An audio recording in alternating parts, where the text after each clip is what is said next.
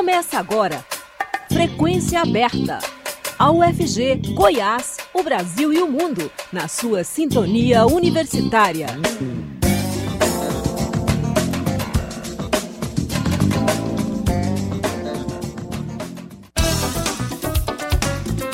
Olá, boa tarde. Pontualmente 5 horas, está começando Frequência Aberta. Eu sou Rodrigo de Oliveira Estarei com vocês até às 5 e meia com as principais notícias do dia. Você pode nos ouvir também pela internet, no site da Rádio Universitária, no aplicativo Minha UFG e em formato de podcast nas principais plataformas digitais. O promotor de justiça Fernando Krebs toma posse esta segunda-feira no cargo de Procurador de Justiça do Estado de Goiás. A solenidade de posse foi agora há pouco no auditório do Ministério Público do Estado de Goiás, que fica no Jardim Goiás. A promoção de Fernando Krebs pelo critério de antiguidade ocorreu na sessão extraordinária do Conselho Superior do Ministério Público de Goiás no final do mês de junho. Krebs é gaúcho, radicado em Goiânia e entrou para o MP em 1992.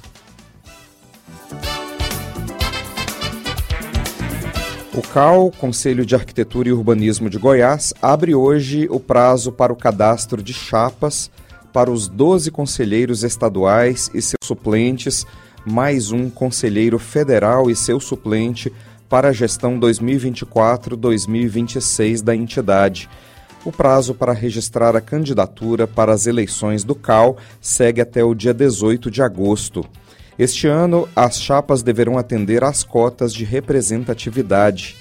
Foram estabelecidas metas de representação para diferentes grupos, como mulheres, negros, indígenas e pessoas com deficiência, visando promover uma maior inclusão e representatividade no Conselho.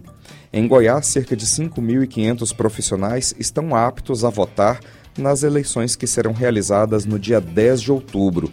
Todo o processo será 100% online. Para acessar o sistema de votação, os arquitetos e urbanistas precisam estar cadastrados na plataforma gov.br.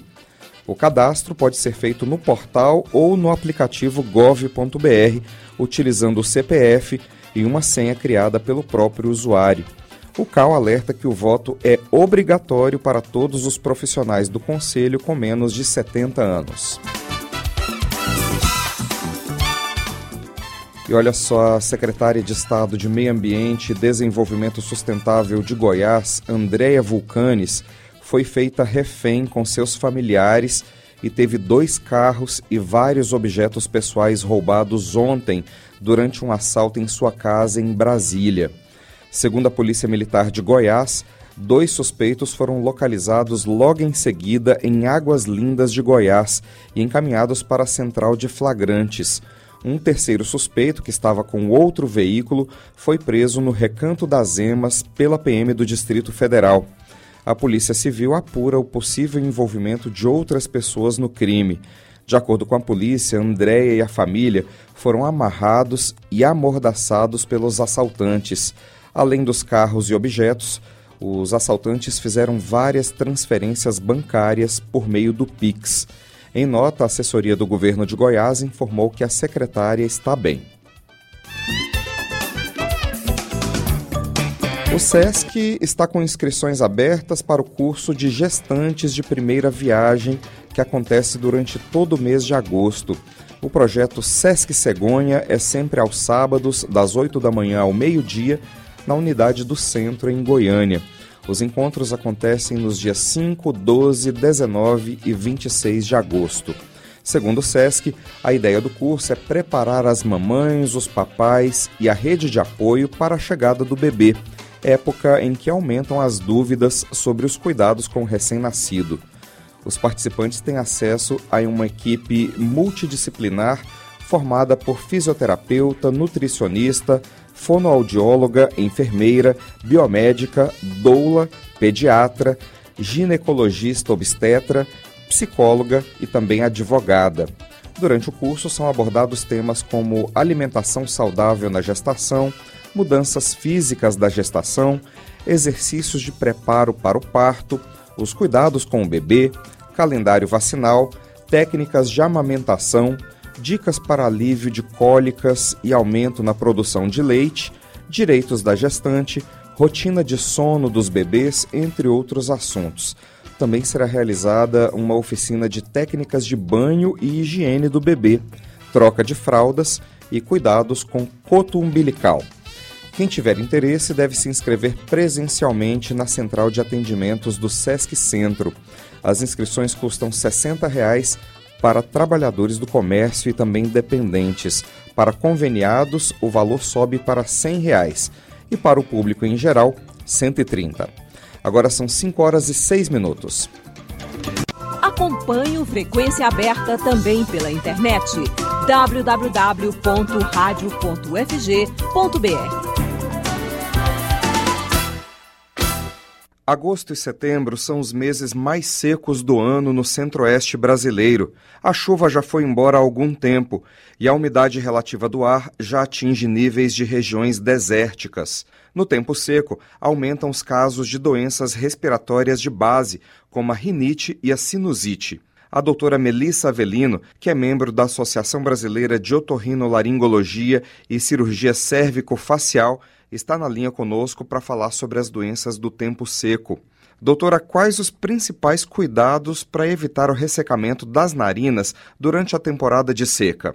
Durante essa época do ano, com a baixa umidade, que o tempo se torna mais seco, é importante a hidratação das cavidades nasais com a solução fisiológica, o soro a 0,9%, pois ele permite uma hidratação, principalmente porque a nossa região, além de muito seca, é, é muito quente nessa época do ano, o que faz com que o uso do ar condicionado, que também resseca, seja um fator que potencializa ainda mais este ressecamento. De que forma o ressecamento das narinas pode prejudicar a respiração? O nariz tem como função aquecer e filtrar o ar para que ele chegue em condições ideais ao pulmão. Nessa época em que existe muito ressecamento, nós predispomos a cavidade nasal a algumas crostas, casquinhas, podem ocorrer sangramentos, pode às vezes o paciente tem a sensação de dor. Então, a hidratação, da mesma forma que a gente hidrata a pele, a hidratação das cavidades nasais podem auxiliar e muito, sobretudo os pacientes que ainda apresentam doenças respiratórias de base, como rinite, sinusite. Doutora, quais as principais doenças do aparelho respiratório típicas desse período de seca? Neste período de seca, principalmente os pacientes que apresentam, por exemplo, rinite alérgica, que apresentam as dermatites atópicas, eles ficam nessa época do ano mais sujeitos a apresentarem crises.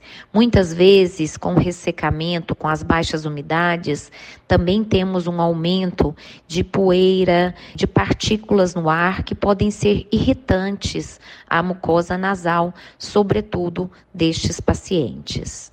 Esses cuidados para evitar o ressecamento que a gente falou agora há pouco ajudam a prevenir essas doenças, doutora? Por isso que a higienização nasal, o uso da solução fisiológica nasal, nesta época, sobretudo nesses pacientes atópicos, portadores de rinite alérgica, de asma ou de outras doenças respiratórias, vai sim prevenir que estes entrem em crise. A lavagem nasal de alto volume, que é muito comum nos Estados Unidos, na Europa também, agora está se popularizando no Brasil. Esse procedimento traz benefícios para quem sofre muito com o tempo seco? É uma lavagem que pode ser feita periodicamente? Em relação à lavagem de alto volume, hoje é um consenso, como na última diretriz que publicamos da Associação Brasileira de Otorrinolaringologia, que deve ser utilizada com parcimônia. Ela não deve ser utilizada com o intuito de hidratar o nariz. Não é necessário dispositivos de alto volume para proporcionar apenas uma hidratação do nariz. Nós reservamos os dispositivos de alto volume para mobilizar a secreção. Então, ele é utilizado principalmente naquelas crianças que estão com excesso de secreção nasal. E um cuidado maior deve ser tomado principalmente em crianças menores, pois esses dispositivos podem levar à pressão nos ouvidos. É necessário uma posição adequada para a aplicação da solução em alto volume, para que também não traga consequência aos ouvidos destas crianças. Nós conversamos com a doutora Melissa Avelino, que é membro da Associação Brasileira de Otorrinolaringologia e Cirurgia Cérvico-Facial. O IMET, Instituto Nacional de Meteorologia, publicou hoje um alerta laranja de baixa umidade relativa do ar em toda a região centro-oeste. Os índices podem variar de 20% a até 12%, com aumento do risco de incêndios florestais e também à saúde. O IMET recomenda que a população beba bastante líquido, use hidratantes e filtros solares, umidifique os ambientes e evite atividades físicas e exposição ao sol. E o novo tratamento contra o câncer de pele pode entrar para o rol do SUS. Uma tecnologia inovadora para o tratamento de câncer de pele no Brasil está a um passo de ser incorporada ao SUS. A reportagem é de Sayonara Moreno. Uma tecnologia inovadora para o tratamento de câncer de pele no Brasil está a um passo de ser incorporada ao SUS. A terapia fotodinâmica desenvolvida pelo Instituto de Física da USP, Universidade de São Paulo, capaz de tratar o câncer de pele não melanoma do tipo carcinoma basocelular, foi recomendada ao SUS pela Conitec, a Comissão Nacional de Incorporação de Tecnologias do Sistema de Saúde. As amostras de ensaios clínicos indicam que após o tratamento com a terapia fotodinâmica, as lesões na pele apresentam taxas mínimas de recidiva, que é quando o câncer volta, e o índice de cura da doença é de 90%. Desenvolvida durante mais de 10 anos, a tecnologia tem baixo custo e é de fácil produção.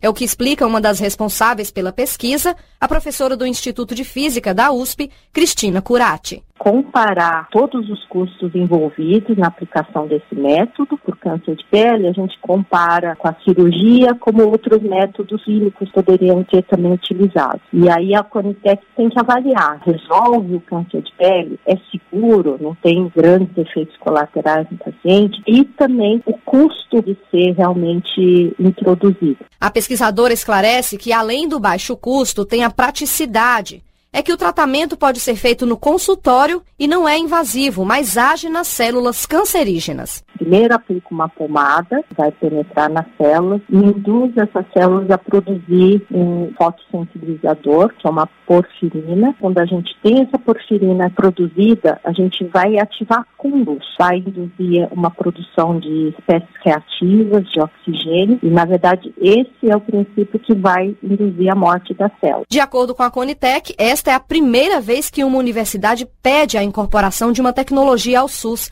O aparelho desenvolvido na USP é considerado único no mundo, com duplo sistema na mesma plataforma, porque permite o diagnóstico e o tratamento de câncer no mesmo dia.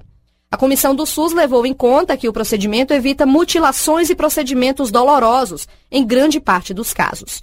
O carcinoma basocelular é o tipo mais comum de câncer de pele e tem baixa letalidade, com altos índices de cura se detectado no início. O projeto Terapia Fotodinâmica é financiado pela FINEP, financiadora de estudos e projetos, pelo BNDES e pelo Ministério da Saúde. Com a recomendação de incorporação dessa tecnologia ao SUS, agora está nas mãos da Secretaria de Ciência, Tecnologia, Inovação e Complexo da Saúde do Ministério da Saúde. Cabe a ela publicar a portaria no Diário Oficial da União. Depois disso, o SUS tem até seis meses para disponibilizar o procedimento na rede pública. Da Rádio Nacional em Brasília, Sayonara Moreno.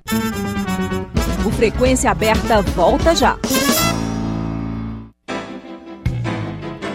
Jornalismo com imparcialidade. Rádio Universitária. Informação de qualidade online. Acesse jornal.fg.br. As notícias da universidade, tecnologia, ciência, saúde, humanidades, arte e cultura. Jornal UFG, socializando o conhecimento. Esse é o nosso papel. Fique bem informado. jornal.fg.br.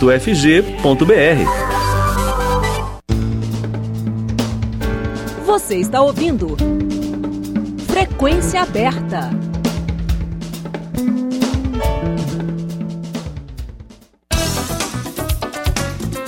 São 5 horas e 15 minutos. O presidente Luiz Inácio Lula da Silva, do PT, sancionou esta segunda-feira a lei que institui o programa Escola em Tempo Integral.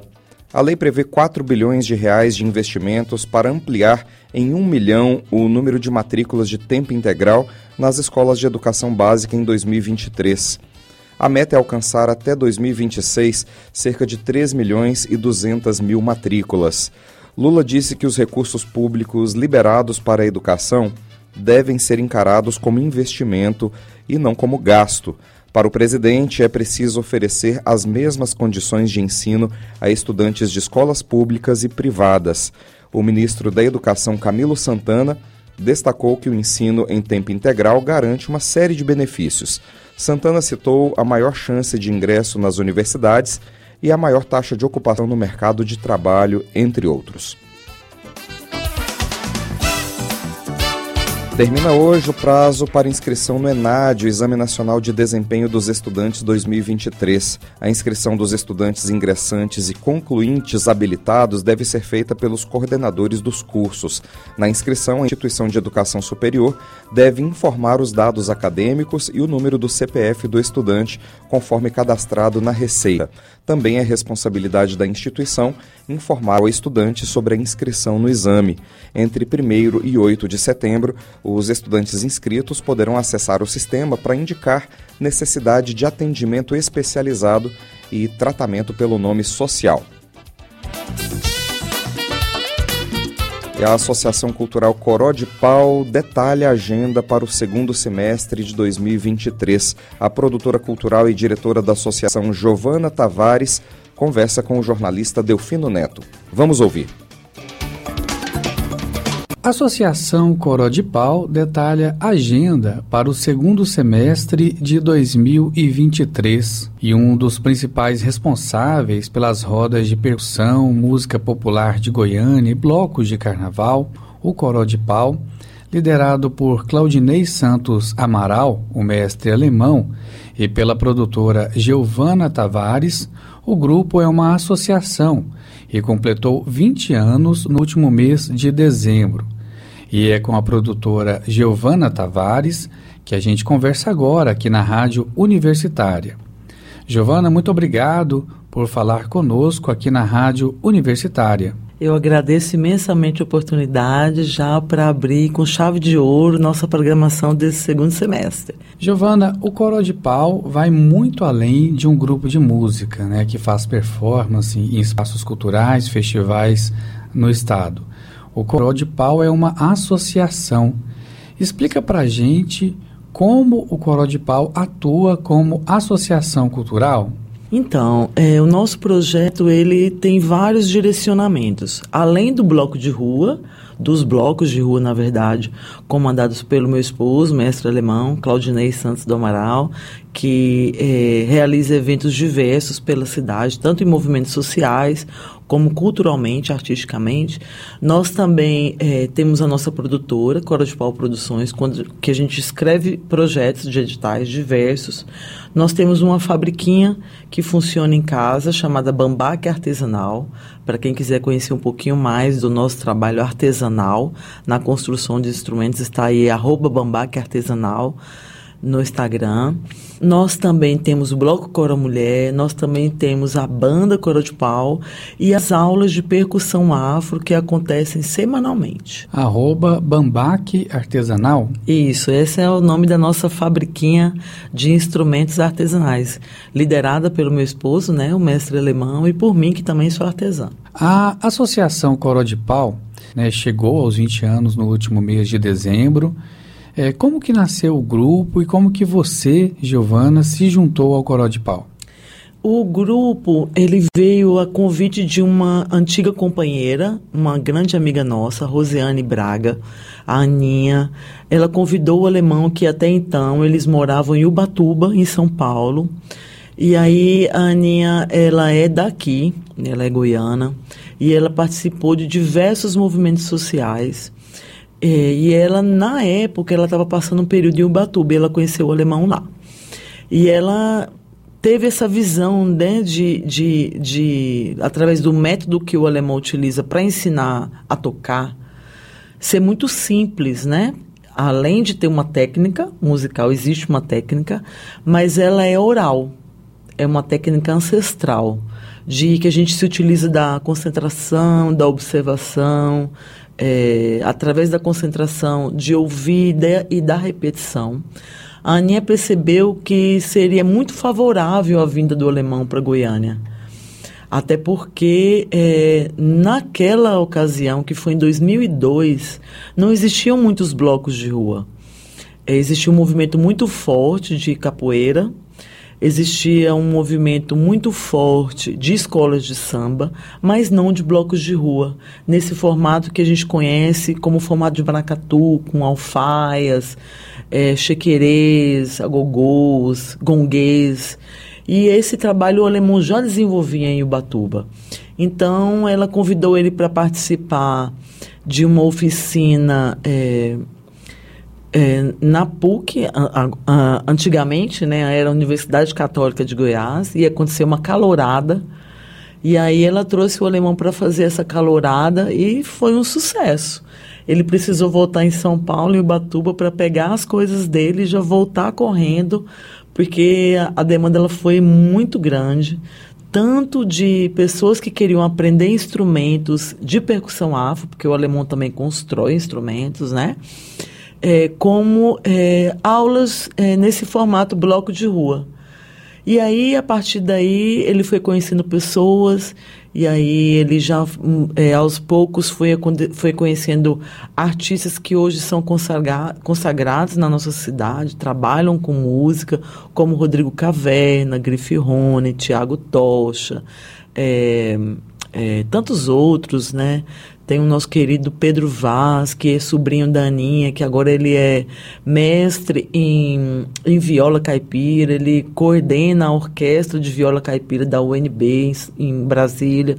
Então, essas pessoas todas, muito jovens na ocasião, se encantaram por essa possibilidade de de construir um trabalho tão diferenciado, né? Ele, o alemão percebeu é, é, é, o talento dessas pessoas, o Rodrigo Caverna, um compositor maravilhoso, hoje tem um trabalho reconhecido com Passarinhos do Cerrado, que trabalha o coco e desenvolve o coco, desenvolveu um coco específico aqui para nossa cidade, que é um ritmo popular nordestino. Ele desenvolveu o coco de folia, que já é a mistura, é um pouco da folia goiana com o coco nordestino. Então, ele foi percebendo esses talentos, sabe? E aí, daí, pra, de lá para cá, nunca mais parou. De 2002 para cá, estamos aí engajadíssimos, sem parar, graças a Deus. Nem com a pandemia a gente conseguiu ficar quieto. E você, Giovana, como que você se juntou né, à Associação Coral de Pau? Então, eu conheci o Alemão em 2005, é, também percebi essa demanda artística forte. É, três anos que o Alemão estava aqui em Goiânia. É, naquela ocasião, eles estavam encerrando a gravação desse trabalho, né, o único trabalho do, do Coró é, musical, na verdade, em CD naquela época, que foi no Cerne da Madeira. Eles estavam encerrando a gravação, é, saindo de estúdio já, em 2006 foi o lançamento. E aí nos apaixonamos, nos casamos e aí, de lá para cá, estamos juntos. Eu estou como produtora, estou como artesã, ele me ensinou eu, o ofício do artesanato, trabalho junto com ele na produção artística, executiva, faço a produção dele enquanto artista, né? É, coordeno, faço o marketing e a produção de todas as nossas redes de comunicação, Twitter, Instagram, Facebook, faço vídeos também, então mil e uma utilidades. Você falando sobre as redes sociais, né? O Coro de Pau, Coro de Pau tem um canal no YouTube também. Sim, sim. É, faz um convite para os nossos ouvintes, qual que é o canal, como é que se faz para se inscrever? É, o canal é, tem o nome do Coro de Pau mesmo. A inscrição é só abrir o, o, YouTube, né? E você se inscrever. Ali você encontra um pouco da construção de instrumentos, desde a afinação ao encoramento do instrumento. É, é, tem ensaios do bloco, tem apresentações da nossa banda com as parcerias que nós fazemos musicais. É, tem as, as, as oficinas de, de do bloco, né, que funcionam todo sábado gratuitamente já desde 2005. É, tem os trabalhos também do Coral Mulher, ensaios, parcerias que nós fazemos. Enfim, é um mix de todos os nossos trabalhos. E quais as novidades do Coral de Pau para o segundo semestre de 2023, nos meses de agosto, setembro? Então, a gente já abre o semestre neste domingo agora, dia 6, das 14 às 19, no Breguelas do setor universitário, fazendo o nosso primeiro esquenta de carnaval com a banda Coro de Pau e uma participação especial do bloco Coro de Pau. Todos convidados. Qual o horário? Das 16 horas às 19 horas. E aí o cover artístico, que a gente chama de contribuição artística, vai ser 15 reais. O que está programado? Né? Tem o Micari Coró em agosto, tem também um, um chorinho. Fala para gente sobre essa programação. Isso. Ah, é, eu queria começar então é, por ordem crescente. Nós, dia 5, retomamos é, as nossas aulas gratuitas para toda a população é, a partir das 18 horas e a gente já começa a encarar a partir de agora o Carnaval de 2024, porque há muito a se trabalhar, um repertório com canto e há um repertório instrumental que nós levamos para a Avenida, que já é um marco na história do Coro de Pau, fazer o Carnaval de Rua em Goiânia. Então, abrimos o semestre no sábado com as aulas de percussão afro perdão, com as aulas do Coro de Pau gratuitas. É, no domingo temos a apresentação no Breguelas.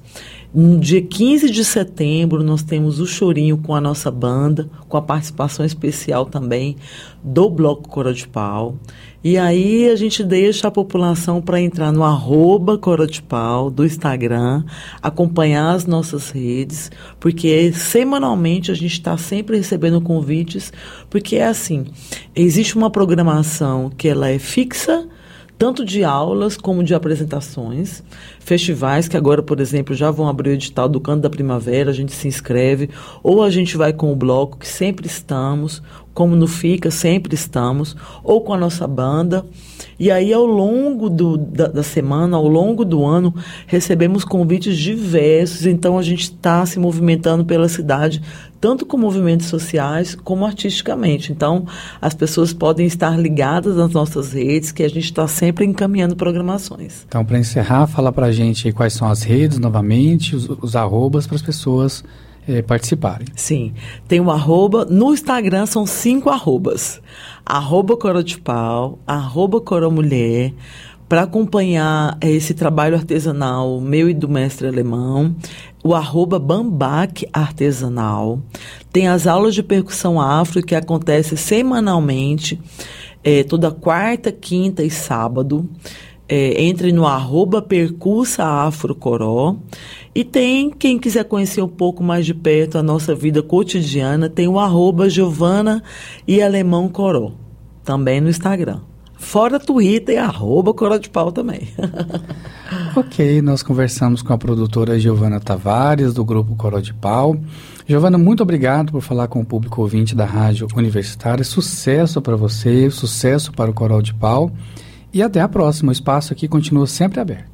Eu agradeço demais. A gente é muito fã da Rádio Universitária. Temos uma parceria desde o início do Coro de Pau. Eu acho que se não fosse a UFG, talvez demoraríamos muito mais é, em ter esse grande alcance que a gente tem na cidade.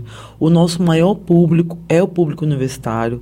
É, os nossos alunos, 99%, digo com toda segurança, são alunos da UFG. Então, nós somos encantados pela UFG, somos encantados pelo, pela TV UFG, pelo, pela rádio universitária. Então, por favor, sempre nos convidem. Tá certo, o espaço está sempre aberto. Gratidão. Delfino Neto para a Rádio Universitária. São 5 horas e 29 minutos. O Frequência Aberta vai ficando por aqui. A produção é do Departamento de Jornalismo com apoio da equipe técnica da Rádio Universitária. O Frequência Aberta encerra um ciclo nesta segunda-feira.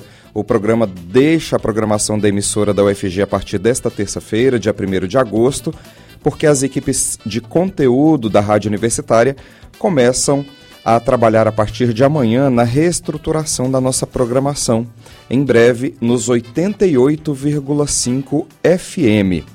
A todos uma boa tarde, muito obrigado pela audiência.